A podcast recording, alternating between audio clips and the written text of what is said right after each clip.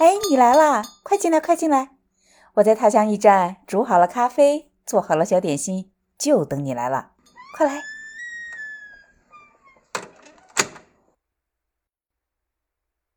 嘿，听到我声音的亲人和朋友，你好吗？我是三小姐小黎。今天呢，我的这个他乡驿站迎来了一个新的好朋友，他呢在欧洲，我们俩隔得还挺远的。那我先让他来给大家打个招呼。可可，Hello，大家好，我是新的可可。你在哪里？哦，我现在生活在德国的西南部，也就是在斯图加特的附近一个小村子里面。嗯 嗯，我们这边也是一个小村子。可可，你那边现在是几点了？我现在是柏林时间晚上九点二十五分。啊。你看，我现在是美国的东部时间下午三点二十五分，哦，差六个小时。我们这真的是漂洋过海来聊天，对，还挺难得的，就是都是海外游子嘛，但是在不同的大洲上，然后也算是隔洋相望。谢谢你的邀请，欢迎你来我的小驿站做客。那马上要过年了，你那边年货准备的怎么样？年夜饭准备怎么做呀？嗯，我其实今年还算准备的稍微多一点儿啊，说说看。今年是准备要蒸一条鱼，嗯，然后包饺子，应该是鲈鱼啊，鲈鱼就可能是比较常见，对，相对在这边比较好买一点儿。鲈鱼很好啊，鲈鱼的肉很细，江上往来人大爱鲈鱼美嘛，对吧？我其实真的，我从来没有蒸过鱼。上网查，现在网上有有方子。对，我没有，我其实就是蒸蒸，然后方子是有，然后但是我觉得问题最大的其实是鲨鱼，就是就是之前的那个就是不懂外面的鳞，然后以及内脏的清洗，这是我妈妈都教过我，但是我真的从来没有操作过，所以我妈还说，哎，就是可以到时候给我直接视频。直接的那个一 v 一 给我 面授机宜，这挺好的，这挺好的。说实话，我也不会杀鱼，我是不敢杀鱼，因为那个鱼抓到手里的那种感觉，冰冰凉又滑滑的。我其实很喜欢吃鱼，但是德国人其实不吃整鱼的，他们都是吃鱼排，都是加工的，完全没有鱼刺的那种。所以我们一吃这种肘鱼，他就说：“哎呀，你又要吃刺鱼。”他管这个叫刺鱼。叫刺鱼。对 你这一说，我觉得我特别能理解，因为美国人也不这样吃鱼。美国人一般都是吃像你说的没有刺的三文鱼排之类的。嗯，哎，可可，那你还是决定要做刺鱼，然后把它蒸出来是吗？对，这个对我来说就是还是过年的感觉嘛。嗯，因为从小你过年的时候吃年夜饭就是整鱼啊。对呀，对呀，对吧？还要讲究，比方说鱼头冲向谁，是不是什么位置？对的，对的，对的。对你有这个讲究的，所以你说让我在年夜饭的时候不放一条整鱼，然后去吃个鱼排什么的，我就会觉得很奇怪，那不是中国的年夜饭呀。没错，仪式感还是很重要的。嗯，哎，那你刚才说除了鱼之外，你还要做什么来着？可能再就是配一个素菜吧，炒一个青菜，然后再就是包饺子嘛。啊，包饺子，这个你三十的饺子是哪儿都吃的，呃，至少北方人嘛都吃。其实我小时候过年啊，大年三十还是真不吃饺子，我们吃包子。真的呀？我们吃包子啊？嗯，天哪，真的，真的，我们吃包子。但是现在呢，因为大家都就是进城了嘛，然后就世界大同，大家都吃饺子了。这跟进城不吃粥有关系吗？有关系。因为现在大家进城之后，很多传统的那个习俗都已经就没有了，不再保持了。嗯哦，这样啊。对我们小时候，比如说大年三十儿，我们不吃饺子，我们吃包子，然后我们喝的酒是自己家酿的麦酒。我们大年初一，嗯，要吃的东西，反正都跟现在不太一样。可是我们那个地方，可能可能就是大家都随我们了吧。对，山东啊，孔子的 故乡。呃，真的有没有这个关系？对，因为我们那个时候除夕晚上一定是大家坐在一起就开始呱呱包饺子嘛。但饺子也不是说就是晚上晚饭的时候吃，晚饭的时候我们还是要做菜啊，就吃鱼啊这些东西。鱼啊、肉啊、菜啊这些，然后饺子是快要过十二点的时候，就是初初一快要到的时候再开始下。半夜吃饺子，对吧？对对对对对，守夜，然后那个就快到初一的时候再下，有点像宵夜这种感觉，可能就是迎新年嘛，就新年来的时候才吃。然后而且里边你是要包那个，以前就有包钱嘛，还有包包红枣，对的，包钱。哎呀，坏了，我忘了包枣了，因为我我提前包了，然后那个冻起来了嘛，因为我怕周一来来不及，来不及，嗯，哎呦，忘记了，忘记了，好可惜哦。哎，你正好提醒我，我明儿做的时候包点枣进去。对对，这个其实蛮重要的，我觉得。哎，那你们的这个饺子一般你们用什么馅儿呢？像我们那边就是不管怎么说都得带点海鲜吧，因为毕竟是海边儿边儿的。对，其实各种各样的都有。我们家可能放虾比较多，因为我喜欢吃虾。嗯，就像我们那儿其实很著名的鲅鱼饺子嘛。但是其实我小时候很不喜欢吃鲅鱼饺子，我不知道为什么。奇怪，因为我从来没有吃过鱼馅儿的饺子。那这个就是一方水土嘛，嗯，它就我们靠着海边，就是这种东西多，所以你恨不得所有海里边的东西都可以当馅儿啊，比方说海肠子馅儿，海肠，然后海胆馅儿，然后蛏子馅儿，就各种各样海边的东西，凡是你知道的，都能恨不得都给你包到饺子里去，它确实是很鲜的。但是我们那个时候就是我们家里吃的最多的就是可能是肉加上虾，当然里边也有白菜啊什么的。对我们那边要包的话，传统上来说还是猪肉白菜吧。嗯，对，这个好像是哪儿都有哈，哪儿都有的。我们那儿吃的也挺多的。嗯，那你的年夜饭就是饺子主打，团团圆圆，然后 吃鱼年年有余，再加素菜，青春健康。对，思路 就是这样的，你完全 get 到了。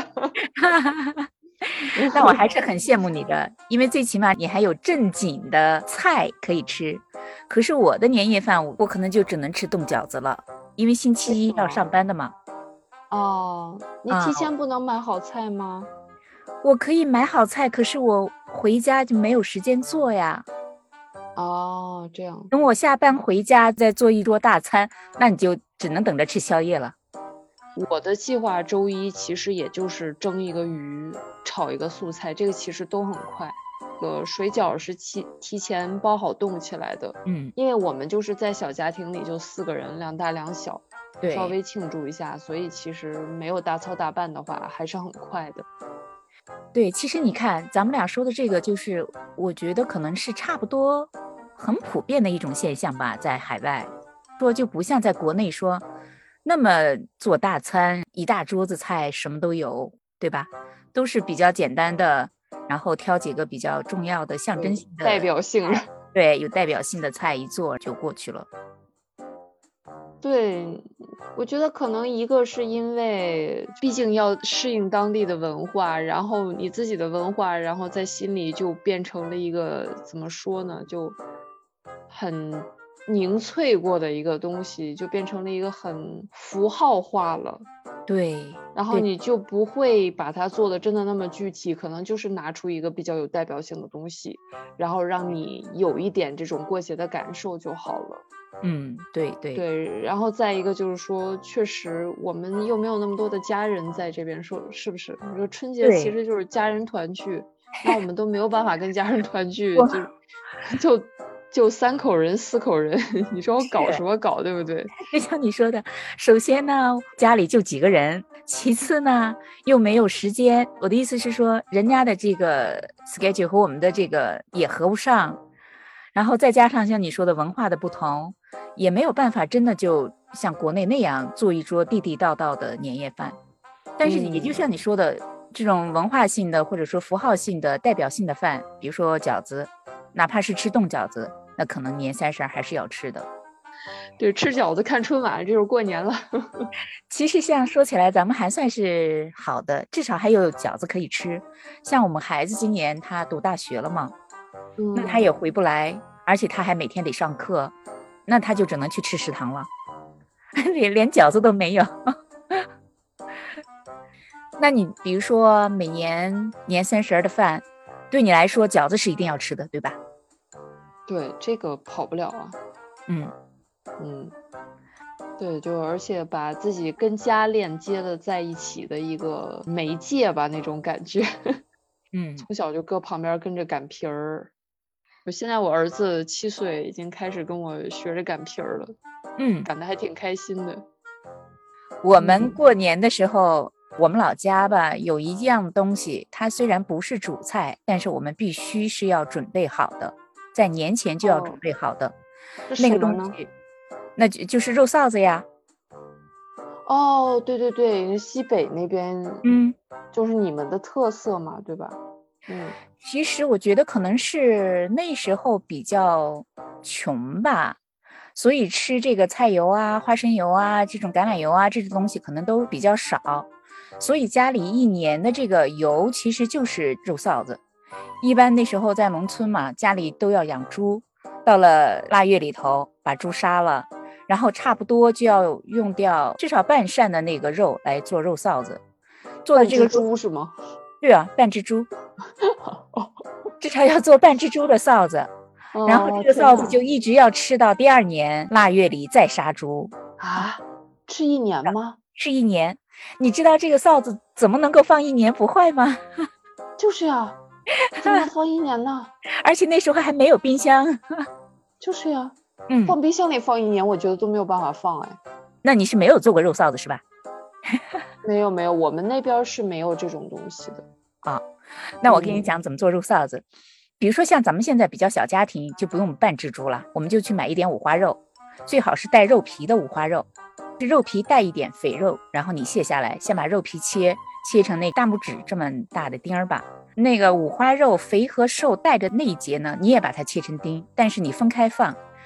然后在锅里去熬这个臊子的时候呢，先把肉皮的那一部分放进去，火一定要小，火大了那个肉就硬了。然后你要慢慢的把它水熬出来，熬成油变黄，然后你再把瘦肉那一部分放进去，再在一起熬，一直到熬到最后，那所有的油都清了，所有的肉的颜色都变成那种焦黄色，哦，就可以了，就有点像焦了，就是炸炸过那种感觉。对对对。但是又不能太干，如果太干的话，那个臊子就不好吃了。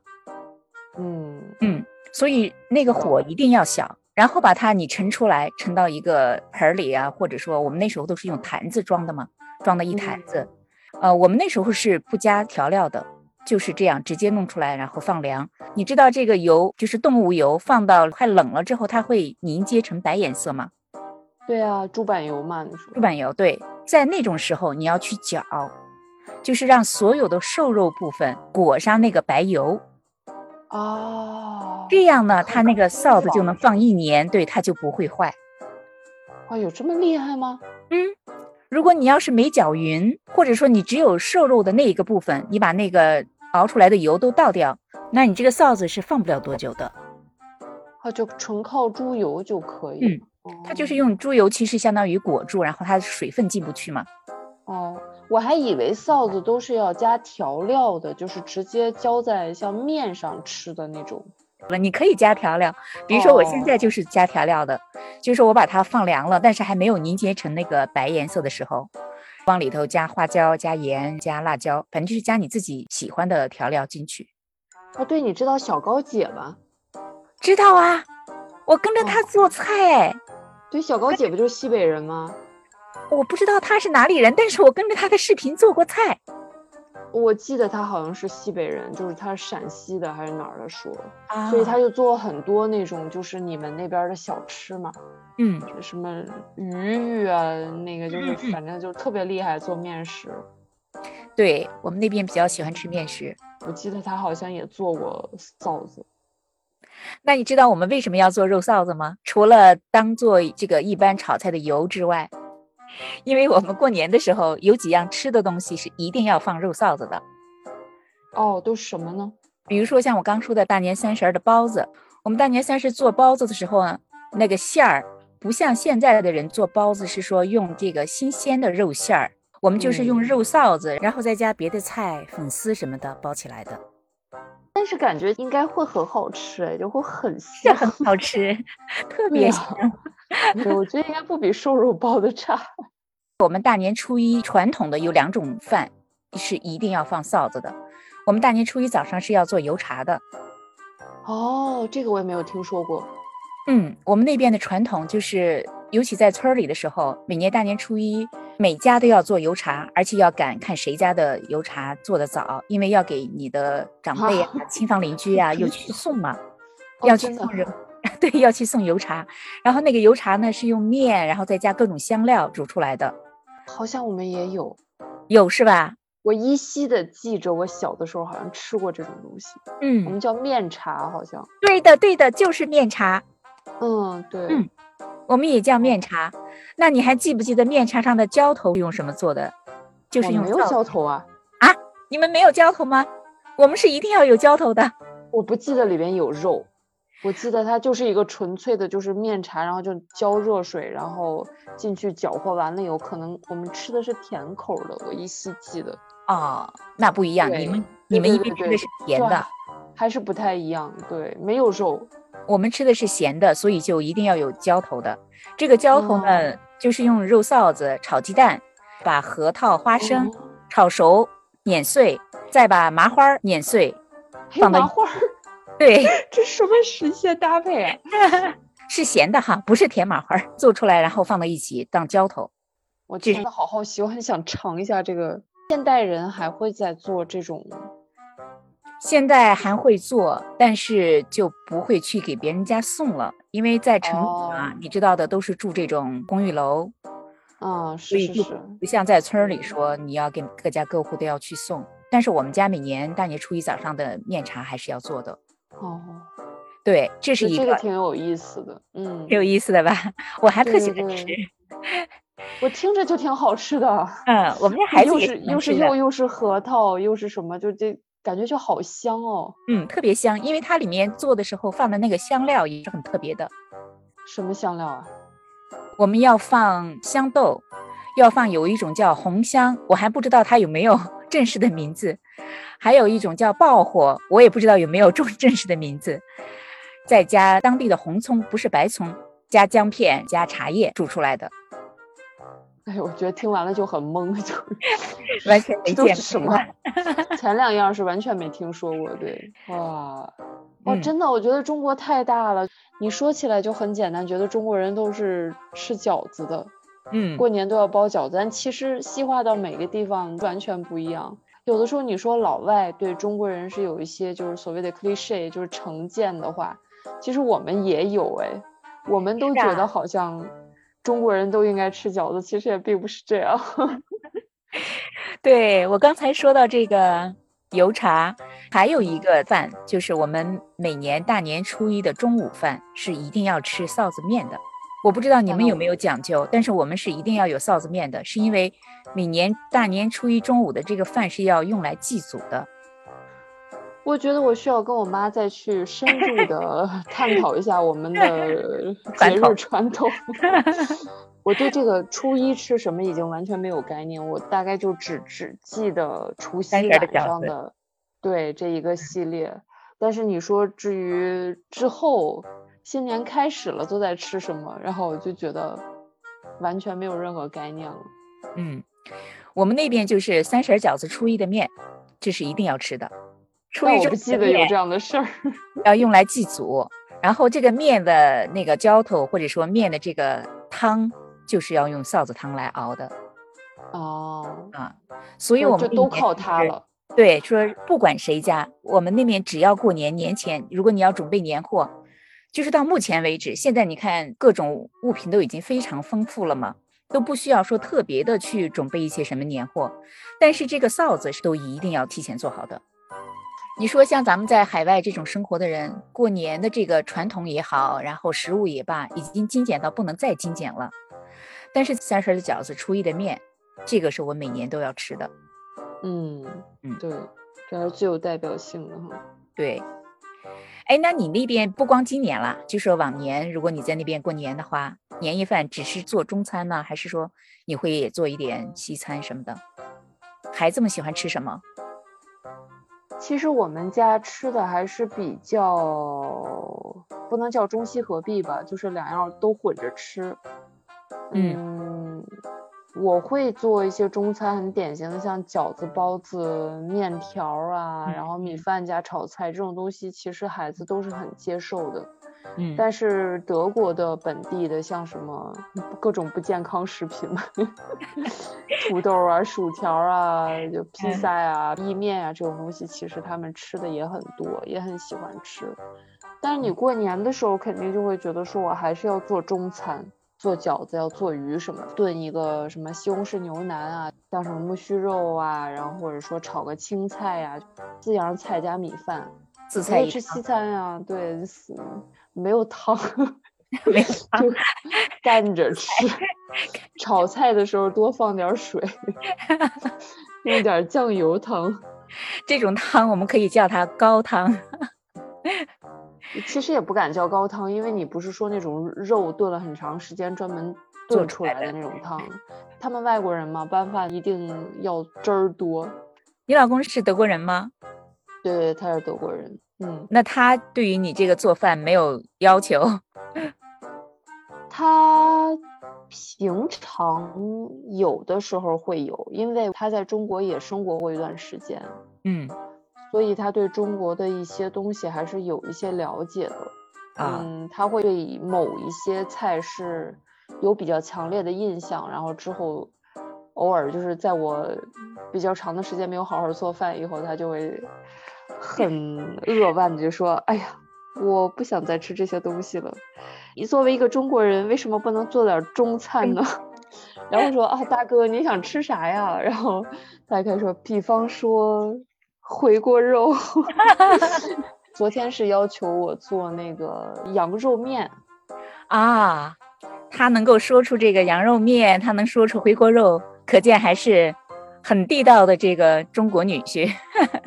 还可以，还可以，他对一些特色菜还是很认可的，会对这些真正的中餐很有那个好印象，以及会很有这个感情的。所以你是没有办法真的去糊弄人家的。其实像你一样，哎，我做年夜饭都是只做中餐。虽然我们家孩子很喜欢吃西餐，可是过年的这个年夜饭是一定要吃中餐的，因为这就是年夜饭呀，中国的年夜饭呀，所以要吃中餐啊。我就是一年什么时候不做中餐，这个时候也得做中餐。对，对，别的时候不吃都行，但是今天是一定要吃的。The moment, the day。所以呢，我们家孩子呃也都会包饺子。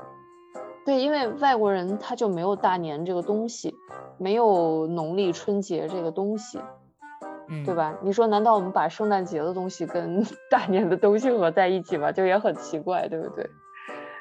也有的，也有的。以前呢，我们就是在疫情以前啊，我是说疫情以前，我们每年过年的时候，呃，就算这个大年三十落不到周末，但是大家也都会庆祝嘛。所以那时候我们一般都是好几家朋友凑在一起，这样的话每家都做几个菜，所以那天就其实还会有很多的菜，东西南北各种风味都有。我觉得那样其实很棒哎。啊。那那个就就有点像咱们国内的说那个，哎，一大桌那个很丰盛的年夜饭。对呀，对呀，而且也不用累一个人，对吧？对。然后那个时候呢，就有人会做西餐，他他就会有人对，会有人带这个西方的食物呢。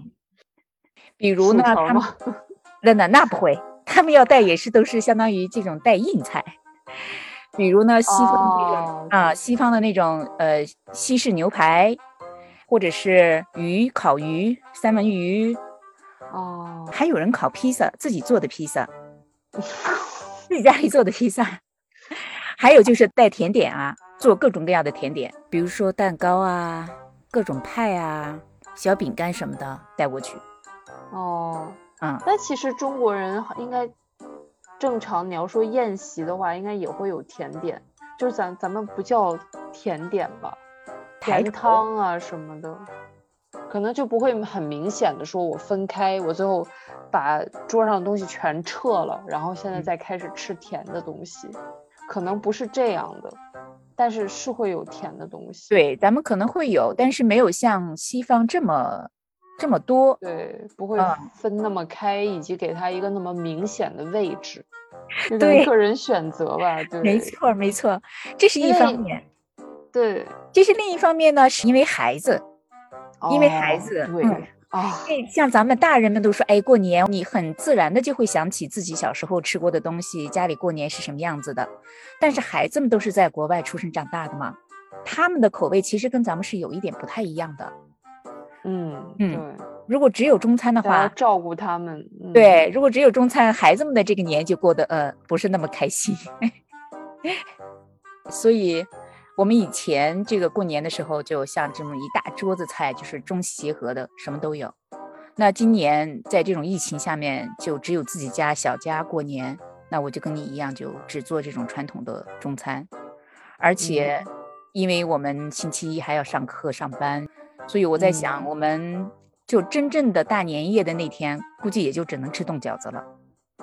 嗯，其实我觉得你们如果是周末已经在庆祝过了，庆祝的感觉有了，其实也就还好了。嗯，你不是说非要纠结在那一天嘛，对不对？对，但是还是有一点遗憾哦。我觉得我你想起来还是觉得有点遗憾，哎，想想说，哎，今天大年夜，哎我我只能吃冻饺子，好可怜的感觉。嗯，那就看春晚吧。国内春晚的时候，我们白天啊看回放，就只能看回放。对，所以我觉得在美国啊，过年真的是，就是不管吃什么也好，或者说做什么也好，就是个意思。其实我觉得也没有必要说觉得特别遗憾，因为我在跟国内的小伙伴聊天，我觉得他们很多人也觉得年味儿很淡，他们也不觉得说，哎呀，现在就感觉啊，春节了就特别的像过节，然后我们就要怎么样怎么样，他们都说觉得好像没有特别强烈的感觉，所以我觉得我们并不是很孤独的，就是好像大家都已经是这样。就毕竟是跟我们小时候是不一样的，小时候那个时候就会说缺衣少食啊，嗯，过年的时候是是特别重要的时候，对对。但现在是大家谁也平常也不缺，对吧？你也不指望过年的时候吃好的穿好的，所以其实这是一个整个的趋势吧，我觉得。我觉得还好了。除了像这个，就是说物资的这个丰富之外，生活这个水平的提高之外。可能还会有一些因素，比如说我刚才提到我们小时候那些传统，现在都已经没有了吗？是因为大家在村里住的时候，各家各户大家都很熟啊，都认识的嘛，就像一大家子人一样。那到了城里面之后，就只能是各自为政这样，那种人与人之间的关系就不像在村里那么紧密，那么亲切。